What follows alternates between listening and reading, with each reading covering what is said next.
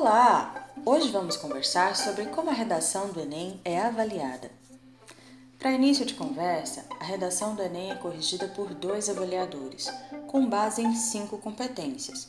Em cada competência, o avaliador atribui uma nota de 0 a 200. A nota final da redação é a soma dos pontos alcançados em cada competência, podendo chegar a mil pontos. Os dois avaliadores participam de uma avaliação que chamamos de duplo cego. Nesse tipo de avaliação, os dois avaliadores não se conhecem e não há qualquer comunicação entre eles. Isso garante uma avaliação mais objetiva, que é pautada em critérios específicos e não na opinião subjetiva de um dos avaliadores. Caso haja discrepância entre as avaliações, a redação é avaliada por um terceiro corretor. Caso ainda haja discrepância entre as três avaliações, a redação é então avaliada por uma banca examinadora, composta por três professores. Essa banca dará a nota final. Já dissemos que a sua redação receberá de 0 a 200 pontos em cada competência. Vamos entender agora o que cada competência exige do candidato a uma vaga no curso superior. Competência 1 Avalie o seu domínio da modalidade escrita formal da língua portuguesa. É necessário que a sua redação apresente uma boa estrutura sintática e poucos desvios. Para atingir a nota máxima, 200 pontos nessa competência, é indicado que a redação tenha apenas dois desvios e uma excelente estrutura sintática. Procure escrever períodos menores. Geralmente, quando os candidatos escrevem longos períodos, acabam errando na concordância, no uso de vírgulas e começam a falar de outro assunto, desorganizando todo o parágrafo. Evite o uso de marcas de oralidade na sua redação, pois é um texto dissertativo e uma oportunidade para mostrar o quanto você se dedicou nas aulas de língua portuguesa durante a sua vida escolar. Cuidado com as separações de sílabas, o uso da crase, não se esqueça dos acentos e preste atenção no uso das maiúsculas e minúsculas. Revise a sua redação na folha de rascunho antes de passá-la para a folha de redação. Competência 2. Avalia se você compreendeu a proposta de redação, ou seja, se você compreendeu o tema que deve ser abordado e o tipo textual que deve ser escrito.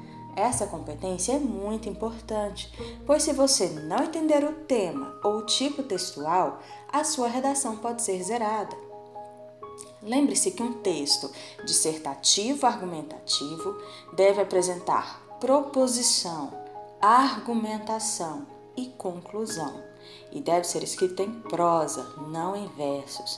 Como argumentos, você pode utilizar citações, exemplos pessoais sem se identificar, estatísticas com fontes fidedignas, acontecimentos históricos, notícias de jornal, práticas compartilhadas pelo senso comum. A abordagem do tema pode ser avaliada com fuga, tangência ou abordagem completa.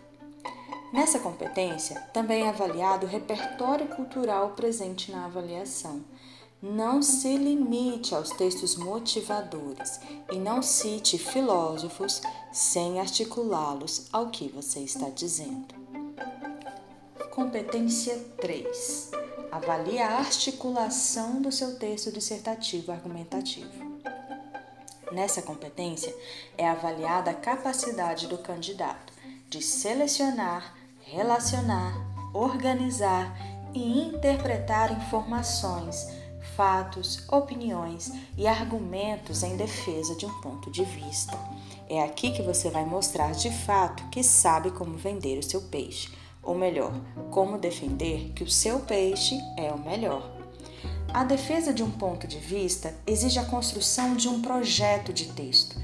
Na folha de rascunho, você deve planejar, como um estrategista, os caminhos que levarão você do início ao fim do texto de modo coeso e bem articulado. Primeiro, anote qual é a sua tese sobre o tema proposto. Depois, define entre dois e três bons argumentos. Por fim, pense na conclusão do seu texto e na proposta de intervenção. Com essas indicações, fica mais fácil produzir um texto de modo consciente e não do tipo deixe a vida me levar. Quem leva o seu texto é você. Competência 4. Avalie a coesão textual da sua redação. A coesão ou conexão é avaliada tanto no interior de cada parágrafo, ou seja, é avaliada a ligação entre os períodos, quanto no texto global, ou seja, é avaliada a ligação entre os parágrafos. São elementos que ajudam na coesão de um texto: os sinônimos, os pronomes, as conjunções, os advérbios, entre outros. Um texto coeso tem grande possibilidade de ser bem avaliado. Um texto que não tem uma boa coesão não articula bem as suas ideias e as partes que o compõem, o que diminui as chances de se matricular no curso que você mais deseja. Competência 5. Avalie a proposta de intervenção para o problema abordado, respeitando os direitos humanos. Já há alguns anos, a redação do Enem possui essa característica: solicitar que os candidatos proponham soluções ou formas de intervir sobre um problema apresentado. Muito mais do que afirmar que as pessoas precisam ter consciência, na proposta de intervenção, você deve indicar a ação que será feita, quem são os agentes responsáveis por essa ação, como essa ação será colocada em prática qual é o efeito esperado dessa ação, tudo isso de forma detalhada. É importante compreender que a proposta de intervenção não é um anexo à redação, pelo contrário, ela faz parte da redação e deve estar articulada com o ponto de vista e os argumentos que foram apresentados. O seu texto deve ter um efeito de unidade. Todas as partes devem estar bem ligadas uma na outra bons estudos e bom Enem.